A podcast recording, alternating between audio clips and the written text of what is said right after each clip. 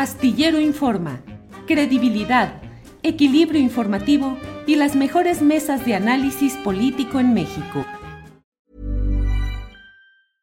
Ready to pop the question? The jewelers at BlueNile.com have got sparkle down to a science with beautiful lab-grown diamonds worthy of your most brilliant moments. Their lab grown diamonds are independently graded and guaranteed identical to natural diamonds, and they're ready to ship to your door. Go to Bluenile.com and use promo code LISTEN to get $50 off your purchase of $500 or more. That's code LISTEN at Bluenile.com for $50 off. Bluenile.com code LISTEN.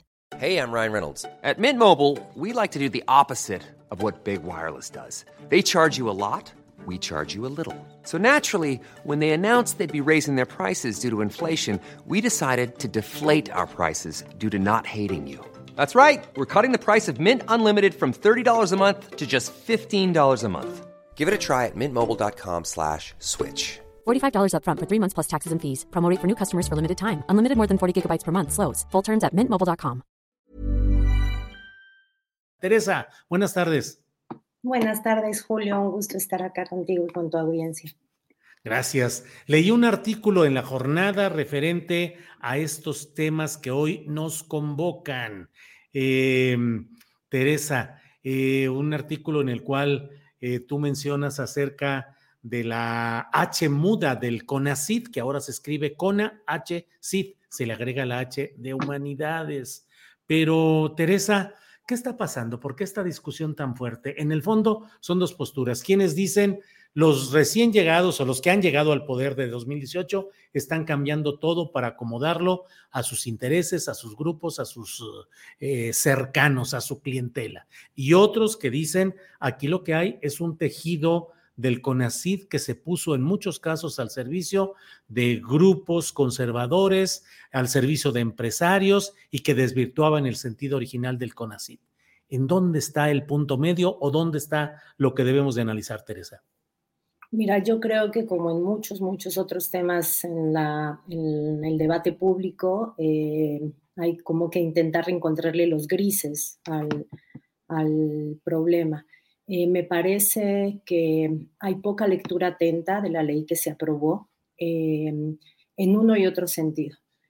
considero que mucho de la nueva ley hace eco de algo que desde hace ya mucho tiempo la sociología de la ciencia, la filosofía de la ciencia más de avanzada, ha estado este, diciendo, en el sentido en que necesitamos eh, articular discusiones éticas eh, con las discusiones propiamente epistemológicas o cognoscitivas eh, al tratarse de la producción y la difusión del conocimiento científico y humanístico.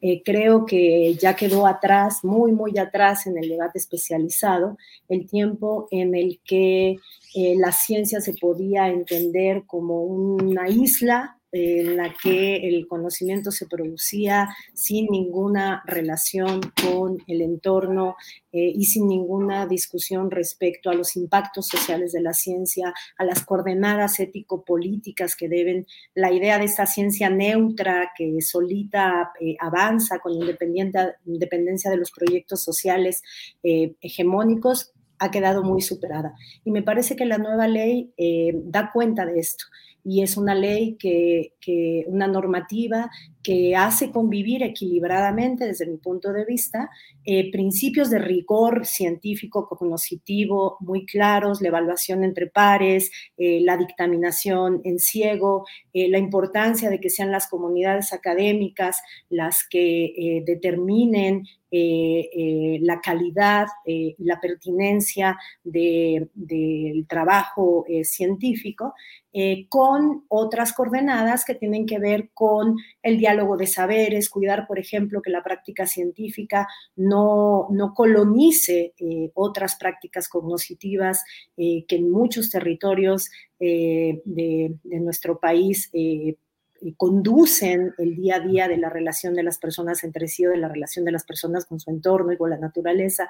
Entonces, el diálogo de saberes, una perspectiva de género, si uno busca en la ley pasada, en la reglamentación pasada, no hay, no hay un, una mención siquiera a la necesidad de que la ciencia cuide eh, que, que, no se caigan en sesgos androcéntricos o que la propia práctica científica no genere mecanismos de exclusión por razones de género. Es decir, por un lado, creo que es importante reconocer que la nueva ley hace eco de estas, de estas articulaciones entre el rigor académico científico estrictamente epistemológico y coordenadas ético y digamos, ¿por qué no también políticas en términos de hacia qué sociedad aspiramos y hacia qué sociedad queremos poner a trabajar a la máquina de la producción del conocimiento? Pero, eh, pero estaba muy mal el CONACID como para hacerle una reforma profunda o ¿Qué es lo que sucede? Muchos señalamientos hablan del uso de recursos del CONACID para proyectos grupales o facciosos y, en fin, la utilización de CONACID para propósitos distintos de los que el interés nacional desearía. ¿Sí estaba muy mal ese CONACID? Mira, yo creo que hay dos, dos elementos del diagnóstico. Creo que nos hemos centrado mucho en esto de la articulación eh, probablemente perversa por la vía de del desvío de recursos de lo público a lo privado, eh, de, la relación del CONACID como entidad pública con empresas privadas. Pero creo que hay otro también, ahorita me refiero a ese, pero creo que hay otro también muy importante y que es donde el CONACID ya hacía agua independientemente de su relación con las empresas eh, privadas.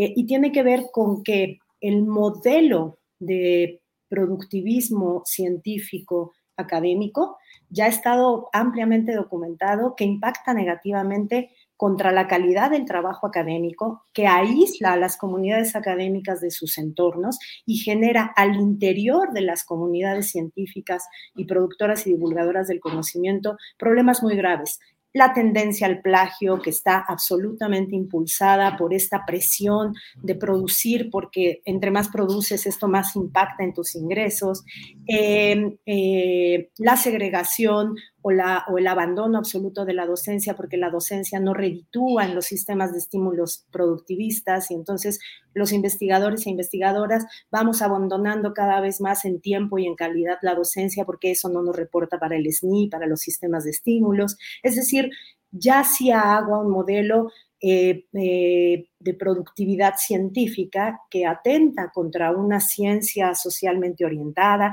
y contra la colegialidad y contra la, cooperatividad como mecanismo fundamental en la producción de conocimiento, pero también contra la calidad académica. La lógica del refrito, de publicar varias veces más o menos lo mismo para que me dé más puntos, el extractivismo académico, es decir, un modelo de desarrollo científico que ha sido estudiado y criticado desde la propia comunidad científica. Eso por un lado, y creo que hay algunos aspectos de la nueva ley que apuntan a paliar eso, la universalidad en el otorgamiento de, de becas de posgrado, etc. Y por otro lado, efectivamente, y creo que está ampliamente documentado, y eso tiene que ver con el modelo de Estado. Ready to pop the question? The jewelers at BlueNile.com have got sparkle down to a science with beautiful lab-grown diamonds worthy of your most brilliant moments. Their lab-grown diamonds are independently graded and guaranteed identical to natural diamonds, and they're ready to ship to your door. Go to BlueNile.com and use promo code LISTEN to get $50 off your purchase of $500 or more. That's code LISTEN at BlueNile.com for $50 off. BlueNile.com code LISTEN. Hiring for your small business? If you're not looking for professionals on LinkedIn, you're looking in the wrong place. That's like looking for your car keys in a fish tank. LinkedIn helps you hire professionals you can't find anywhere else, even those who aren't actively searching for a new job but might be open to the perfect role. In a given month, over 70% of LinkedIn users don't even visit other leading job sites. So start looking in the right place. With LinkedIn, you can hire professionals like a professional. Post your free job on linkedin.com slash people today. Neoliberal hay una política no solo en ciencia y tecnología, sino de articular al Estado con las empresas privadas de forma tal que hay, una, este, hay un flujo de recursos de lo público a lo privado en donde el Estado termina subsidiando la, eh, la eh, como la, el ámbito de la investigación científica de empresas que tienen tasas de ganancia altísimas y que pueden autofinanciar su investigación científica. Entonces, creo que se ha eh, demostrado ya que había que revisar ese modelo de transferencia de recursos del ámbito de las instituciones públicas de investigación hacia el ámbito de las empresas. Me parece que en ambos aspectos la nueva ley avanza, será perfectible, pero avanza. Teresa, hay algunos aspectos que tú misma has eh, mencionado en este artículo publicado en la jornada, el referente a, a, la presencia de representantes de las Fuerzas Armadas, de la Secretaría de la Defensa Nacional y de la Marina. Dices que eso es inadmisible. ¿Por qué, Teresa? Creo que eso hace palidecer todos los pros de los que acabo de hablar y por eso la idea de que esto enmudece a la H del nuevo CONACIT, ¿no? Eh, me parece que si hay un rasgo poco humanista del gobierno de la 4T, es esta vocación militarista y esta este, cada vez más presencia de las Fuerzas Armadas en distintos ámbitos de la vida pública. Creo que la presencia con voto en la nueva, el nuevo esquema ha, plantea un consejo, una junta de gobierno del CONACYT, en donde hay representantes de distintas secretarías de Estado y hay un lugar para la Secretaría de la Defensa Nacional y otro lugar para la Secretaría de Marina. A mí me parece inadmisible y me parece que en el ámbito de la producción del conocimiento científico, en una sociedad democrática con vocación pacifista, los militares no tienen nada que hacer en la definición de las políticas de producción y divulgación del conocimiento científico humanístico. Nos podrían decir que son poquitos votos, que la Junta de Gobierno es grande, que solo son dos, dos lugares, y sin embargo es simbólicamente inadmisible. Eh, el ámbito de la producción y la divulgación del conocimiento no tiene por qué tener la coordenada armada en, su definición de hacia dónde vamos, de qué necesitamos, la definición de prioridades.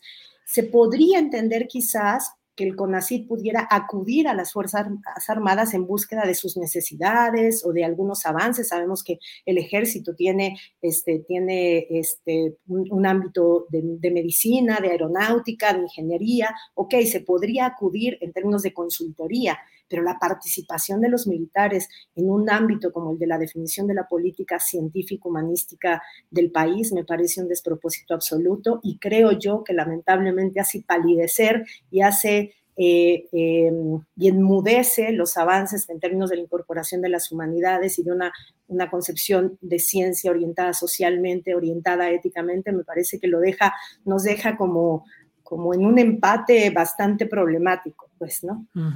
Teresa, se plantean eh, paros, manifestaciones de, dicen, de la comunidad científica, eh, inconformes con esta nueva adecuación legal en materia del CONACID, ahora con H. Eh, ¿Será, um, percibes que pueda ser difícil la aplicación práctica de esta ley? Eh, cuáles son los motivos que llevan a estas personas a oponerse a esta nueva normatividad, Teresa. Bueno, me parece que, mm, que, lo primero que hay que ver es que el llamado a un primer paro nacional el pasado 2 de mayo hizo poco eco.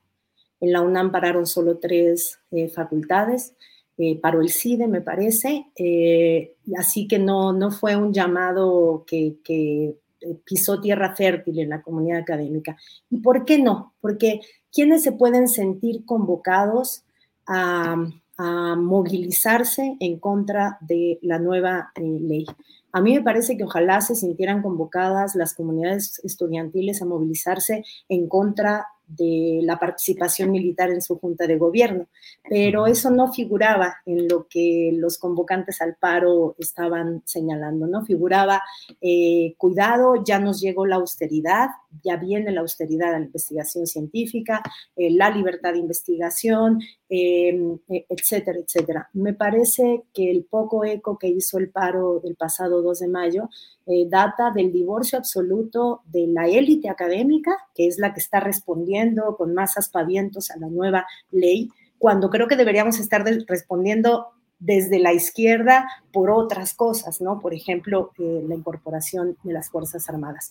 Pero eh, habla del divorcio de esta élite académica con sus comunidades, comunidades a las que hace mucho abandonaron porque no los ven en el salón de clase, porque ellos están investigando y reducen su docencia al máximo posible. Y no solo con las comunidades estudiantiles, sino con el enorme ejército de profesores y profesoras de asignatura precarizados que sostienen el día con día de la docencia y la investigación científica en nuestras universidades, pero que no entran a los esquemas de reparto de meritocrático, eh, de becas, asignaciones eh, en nuestras universidades. Entonces me parece que este primer llamado a la movilización de sectores que históricamente se han opuesto a los pares estudiantiles, por ejemplo, que han criminalizado a las estudiantes que han tomado las instalaciones protestando por la violencia de género, que han este, criminalizado a los estudiantes que se movilizan o a los profesores de asignatura que se movilizan por mejores condiciones contractuales y salariales,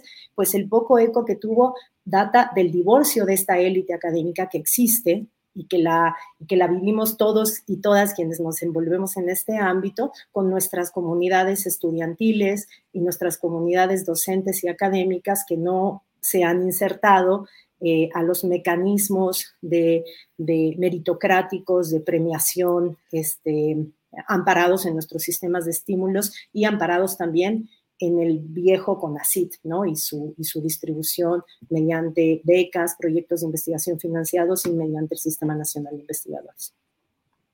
Teresa Rodríguez de la Vega, académica de la UNAM, gracias por esta oportunidad de asomarnos a una parte de todo el proceso que está dándose en cuanto a reformas en materia de ciencia y tecnología. A reserva de lo que desees agregar, yo te agradezco el que hayas estado con nosotros hoy. No, Julio, muchísimas gracias por el espacio. Un saludo a la audiencia. Planning for your next trip? Elevate your travel style with Quince. Quince has all the jet setting essentials you'll want for your next getaway, like European linen, premium luggage options, buttery soft Italian leather bags, and so much more. And it's all priced at 50 to 80% less than similar brands. Plus, Quince only works with factories that use safe and ethical manufacturing practices. Pack your bags with high-quality essentials you'll be wearing for vacations to come with Quince. Go to quince.com slash trip for free shipping and 365-day returns. When you make decisions for your company, you look for the no-brainers. If you have a lot of mailing to do, stamps.com is the ultimate no-brainer. Use the stamps.com mobile app to mail everything you need to keep your business running with up to 89% off USPS and UPS. Make the same no-brainer decision as over 1 million other businesses with stamps.com. Use code program for a special offer. That's stamps.com, code program. Para que te enteres del próximo noticiero, suscríbete y dale follow en Apple, Spotify, Amazon Music, Google o donde sea que escuches podcast. Te invitamos a visitar nuestra página julioastillero.com.